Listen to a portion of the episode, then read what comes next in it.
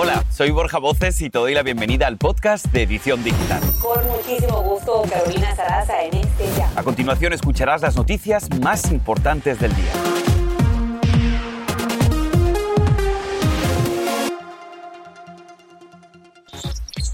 Frenética búsqueda con drones y equipos de tecnología. Las autoridades buscan hasta debajo de las piedras a Brian Laundrie, el prometido de la joven Gaby Petito.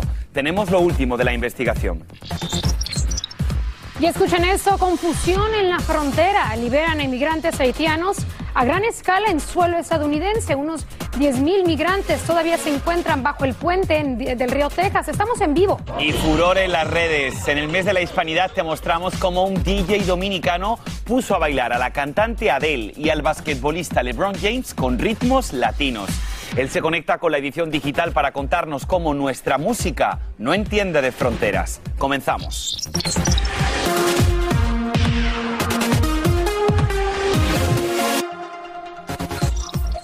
Hola, ¿qué tal? Muy buenas tardes. Te damos la bienvenida a tu edición digital hoy miércoles 22 de septiembre y te saludamos con mucho gusto un servidor, Borja Voces.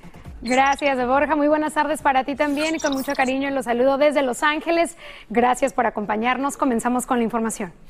Así es, y si les parece, vamos a comenzar el noticiero de hoy con la búsqueda frenética por aire y tierra de Brian Laundrie, quien desapareció hace una semana. Esto tras la confirmación de la muerte presuntamente asesinada de su novia Gaby Petito. El FBI y la policía en las últimas horas trazaron un nuevo perímetro con el apoyo de drones y equipos de alta tecnología mientras recorren cada rincón de la Reserva Natural Carlton de 24.000 acres, exactamente ubicada en el estado de la Florida. Y el lugar es definido como de alta peligrosidad porque las cuadrillas de búsqueda tienen que transitar a través de pantanos infestados de cocodrilos y serpientes. De hecho, el 75% de su terreno está bajo el agua. En el primer recorrido por el, área hace unos días no encontraron nada, pero no descartan que esté ahí. Bien, ahora bien, ¿qué sabemos de Brian Landry? ¿Quién es esta persona? Bueno, esto es lo que debes saber. Landry es la única persona de interés por la desaparición de su prometida Gaby Petito. Él tiene 23 años y vive en Northport, Florida. Según la policía, Brian Landry tiene un historial limpio, lo que significa que no tiene ningún tipo de antecedentes criminales.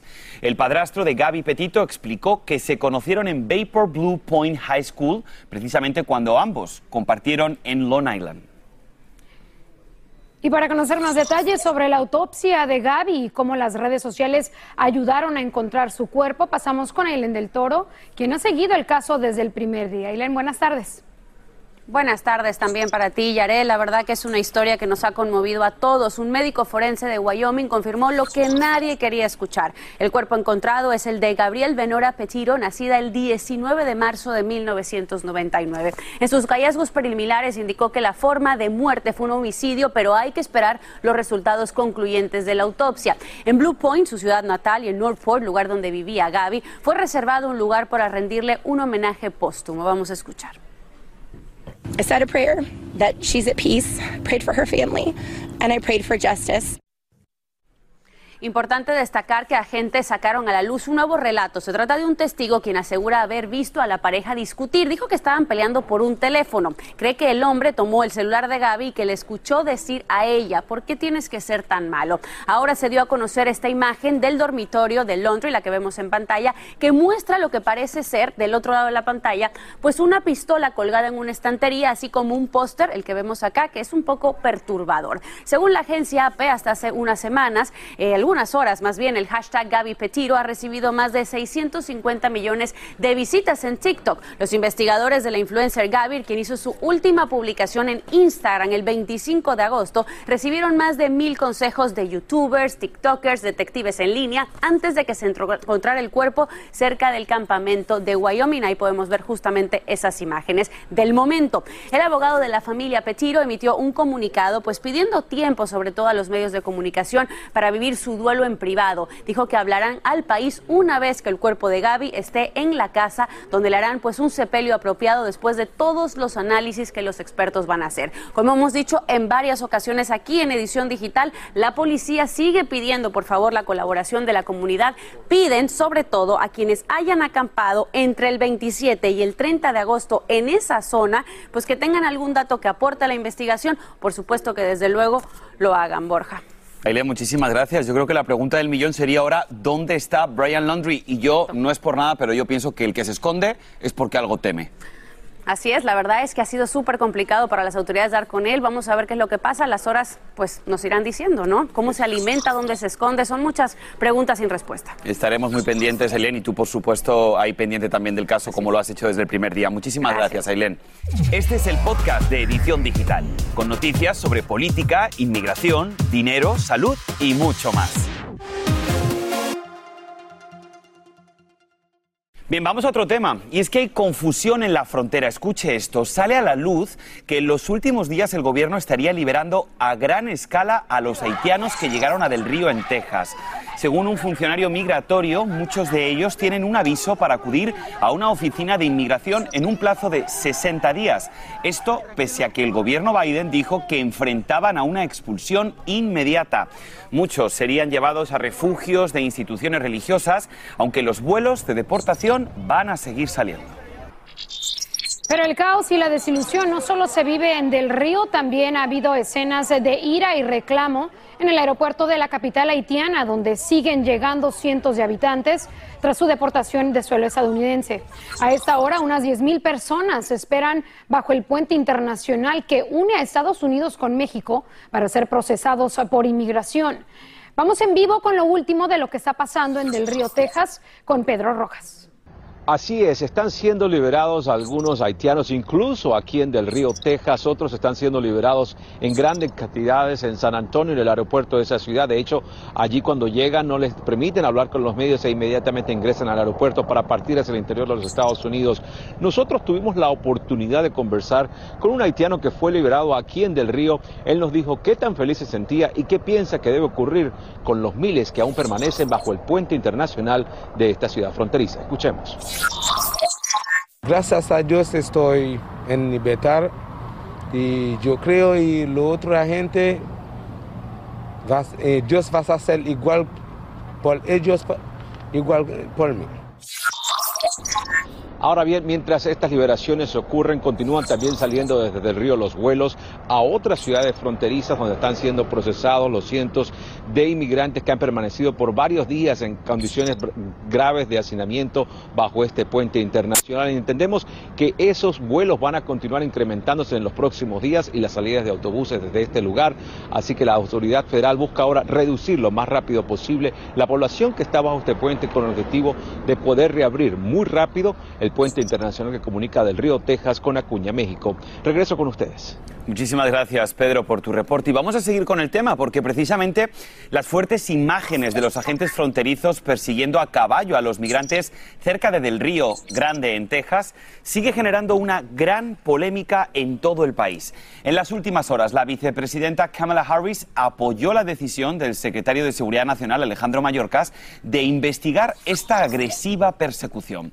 En un tuit, Mayorkas dijo lo siguiente, que las personas que están siendo investigadas se encuentren actualmente en funciones administrativas, no están ejerciendo otras funciones policiales y no deben interactuar con otros inmigrantes en este momento mientras dure esta investigación.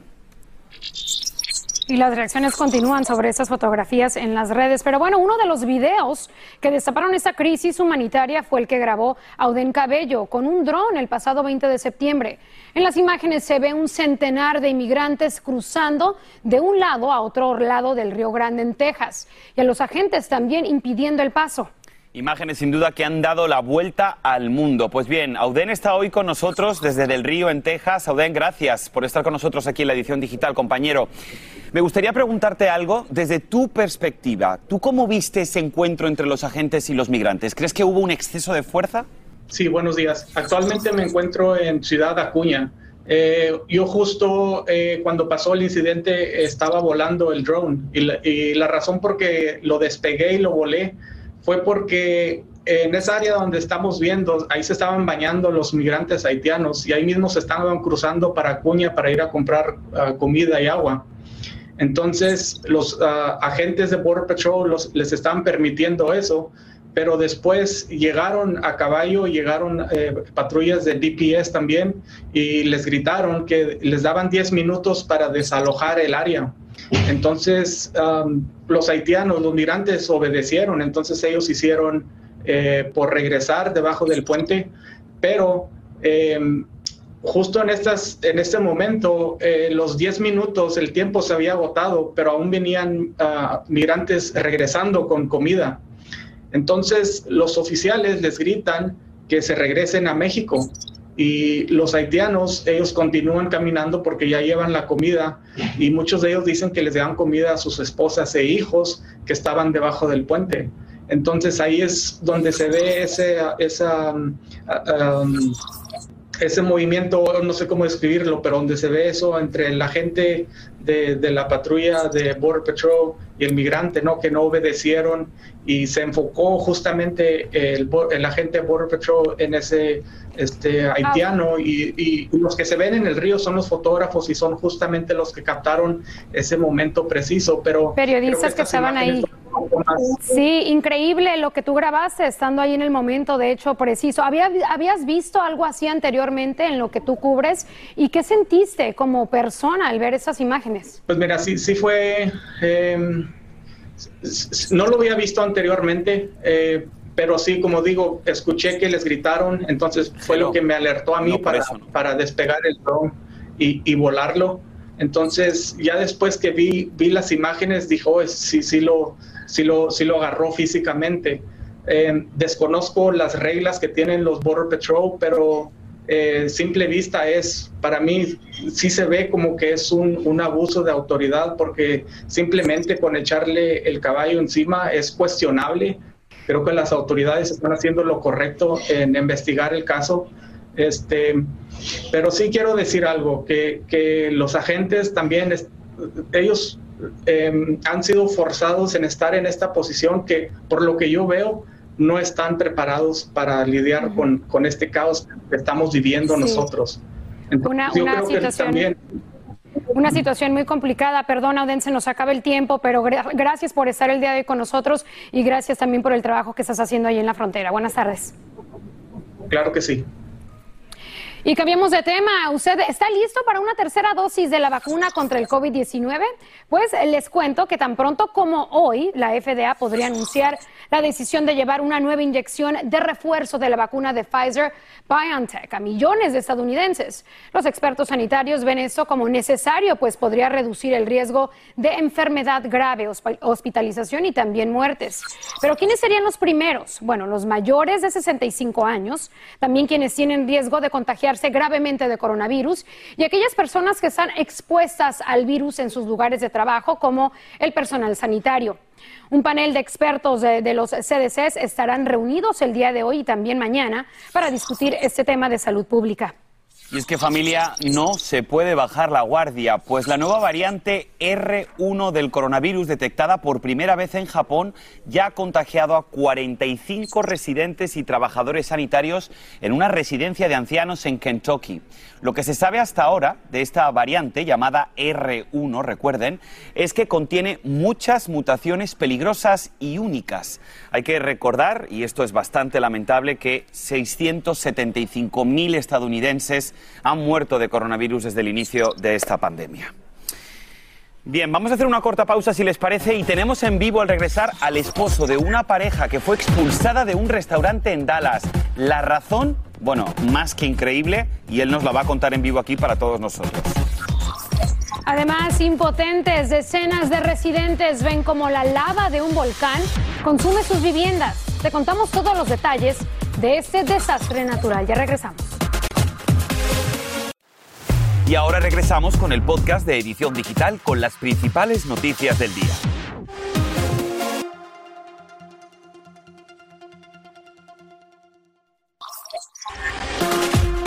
Seguimos con más en tu edición digital. Lo prometido es deuda. Te vamos a contar esta historia que es increíble. A una pareja de Texas le pidieron que se saliera de un restaurante y escuche la razón solo por usar máscara. Natalie Wester y su esposo José López Guerrero dicen que lo hacen para proteger a su bebé de cuatro meses de nacido, que tiene además una condición médica. Pues bien, el dueño del restaurante, Hang Time Sports Grill and Bar, argumenta que tiene prohibido usarla dentro de su restaurante y ahora en redes, como se podrán imaginar, enfrenta una verdadera tormenta de reacciones. Tormenta de reacciones, así es, eh, Jor- eh, Borja, y de hecho José está con nosotros desde Dallas. Eh, José, muy buenas tardes, gracias por acompañarnos. Cuéntanos, ¿qué sentiste al ser expulsado junto a tu familia por usar un cubrebocas, por usar la mascarilla? Pues la verdad es algo, es una novedad, nunca he escuchado algo tan ridículo. A mí se me, pues como digo, se me hizo muy ridículo que nos hayan tenido que sacar, nos hayan tenido que decir que nos vayamos por proteger a nuestro hijo. En muchos casos creo que él ha comentado que no le importa, a fin de cuentas él va a hacer lo que le dé la gana. Y nosotros pues tenemos que proteger a nuestro, a nuestro hijo. Lo que pasó en esa noche fue que en septiembre 10 ah, llegamos allí a cenar a fin de noche, íbamos a ver a unas amistades y no, no se resultó. Nos dijeron que nos quitáramos la máscara entrando, pero nosotros pensamos que era por el ID, ¿verdad? Nunca se me había hecho algo de que te- no puede entrar a un lugar con una máscara, especialmente en media pandemia, que todavía sigue. Y nos quitamos la máscara para que vieran nuestro ID y ya a dejarnos pasar, nos sentamos en la mesa y nos volvimos a poner la máscara. Ahí fue cuando después llegó la mesera y nos dijo que tendríamos que o quitarnos la máscara o tener que cerrar la cuenta y despedirnos. Nosotros José. quisimos, le quisimos explicar lo de nuestro hijo y aún así no le interesó. Dijo que las únicas opciones eran o la máscara o irnos.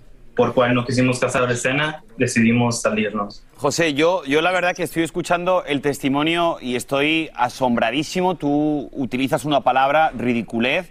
A mí me parece increíble. Luego ellos hablan de libertad y de la libertad del usuario y además no solamente tú que tienes la libertad de ponerte la máscara si te apetece, sino que además estás protegiendo a tu bebé que tiene una condición preexistente. Pero sí me gustaría preguntarte, ¿cuál fue tu reacción? ¿Cómo reaccionasteis? Ustedes intentaron discutir, intentaron poner el tema sobre la mesa, un tema por cierto bastante controversial, o directamente se fueron y lo dejaron por imposible. La verdad, pues es que hay dos tipos de personas, la gente que entiende que estamos en una pandemia y es algo serio, y la gente que por más que le expliques, no quieren creer, no, ellos piensan que es cosa del gobierno y ellos dicen que quieren libertad, en sí lo único que quieren es libertad de decirte a ti qué hacer. No les importa la libertad de nadie más, más que de uno solo. Y para mí se me hace algo muy, como digo, ridículo escoger pol- cosas políticas sobre salud de nuestras nuevas generaciones. Esta es la gente que va a continuar con nuestra, con nuestra vida. Eso- estamos dejando el mundo para, esta- para estas personas, ¿verdad? Mira, José, yo creo, yo creo, José, que se puede decir más alto, pero no más claro. Así que, José, Natalie y vuestra bebé, un fuerte abrazo desde aquí y mucho ánimo. Espero que no vuelvan a pasar un incidente como ese. Gracias por estar con nosotros. Muchas gracias. Bueno, vamos a cambiar totalmente de tema y es que hoy inicia oficialmente el otoño. Los días van a ser más cortos y las noches más largas. Pero, ¿desde cuándo se comenzarán a sentir estas agradables temperaturas? Vamos a pasar con Albert Martínez, nuestro jefe de meteorología de Univisión. Albert, ¿cuándo vamos a poder dormir aquí en Miami sin aire acondicionado? Ya, acá en Miami lo tenemos difícil. Acá siempre es o verano o verano intenso. Pero en el resto del mundo, ¡uy! la cosa cambia. Fijaros, hasta ahora veníamos del solsticio de verano, en que la Tierra está más inclinada hacia el Sol. Por eso en el hemisferio norte hace más calor. Pero ahora ya está vertical, de modo que hoy los rayos de Sol que iluminan la Tierra lo hacen por igual en los dos hemisferios. De hecho, el Sol cae perpendicular sobre la línea del Ecuador. Y allí, justamente hoy, el día va a durar igual que la noche. Y además, al caer perpendicular, por ejemplo, la gente hoy no tendrá sombras si están sobre la línea del Ecuador. Es lo que conocemos como equinoccio. Pero Atención, no en todos lados el día va a durar igual que la noche, es lo que conocemos como equilux. Y es que cuando tendremos 12 horas de sol y 12 de noche va a depender de cuán lejos estamos del Ecuador. Por ejemplo, a una latitud cerca de Canadá va a ser el 25 de septiembre, en dos días. El 27 de septiembre cerca de la Florida y ya en octubre un poquito más al sur. Y os pongo un ejemplo, la ciudad de Dallas. Fijaros la salida y la puesta de sol. Pues bien, hoy no dura el día todavía 12 horas, estamos casi a la par, pero no será hasta dentro de tres días que el día va a durar 12 horas, igual que la noche. Y luego, fíjate Borja, cambiamos la hora, el 7 de noviembre, así que nos tocará dormir una hora menos. Vaya por Eso. Dios. Vamos a una pausa, pero al regresar en el mes de la herencia hispana hablamos con un famoso DJ que puso a bailar ritmos latinos a Adele y LeBron James.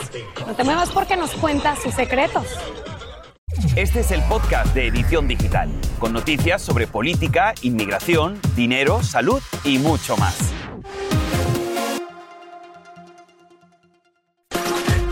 Las casas desaparecían. Ese es el duro testimonio de habitantes de Isla de Palma en España, que han perdido hasta ahora unas 320 viviendas. Estas imágenes de drones muestran la lava que brota del volcán y que consumen todo a su paso.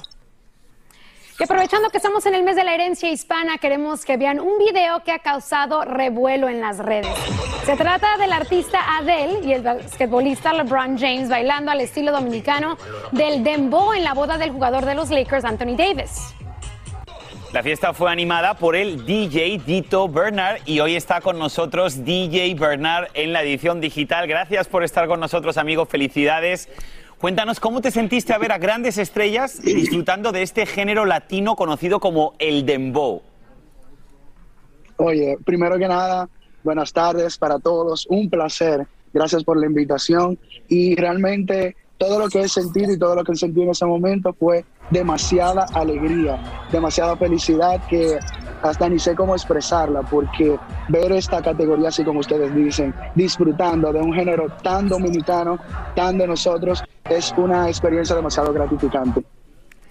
Qué bonito, y aparte lo compartiste con todos sus seguidores en las redes. Este, me imagino que un Sí. momento también como artista para ti, ¿qué representa el género en sí, el género urbano y lo que estamos viendo, no solamente para el dembow, para la bachata, el reggaetón a nivel mundial?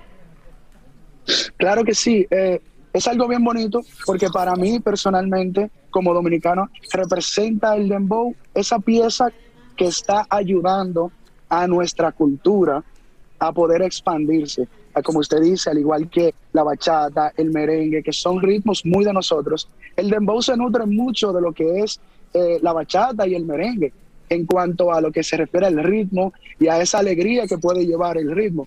Entonces, para mí es algo bien bonito ver cómo un ritmo y un género muy de nosotros puede lograr ayudar a cruzar esas fronteras. Bueno, Dito, rápidamente nos queda muy poco tiempo, pero por favor, puntúame del 1 al 10 cómo lo hizo Adele y cómo lo hizo LeBron.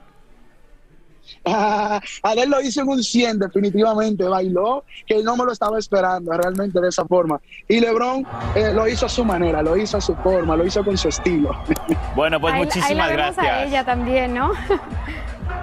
Muchísimas Sí, sí, sí. gracias. Muchas- DJ Gracias a Dito por habernos acompañado en la edición digital. Yo, Yarel, te tengo que confesar que el dembow no es lo mío, pero lo podemos intentar El dembow juntos. sí es de lo mío, así que saludos para la República Dominicana también a bailar, Borja. nos- Y así termina el episodio de hoy del podcast de Edición Digital. Síguenos en las redes sociales de Noticiero Univisión Edición Digital y déjanos tus comentarios. Como siempre, muchas gracias por escucharnos.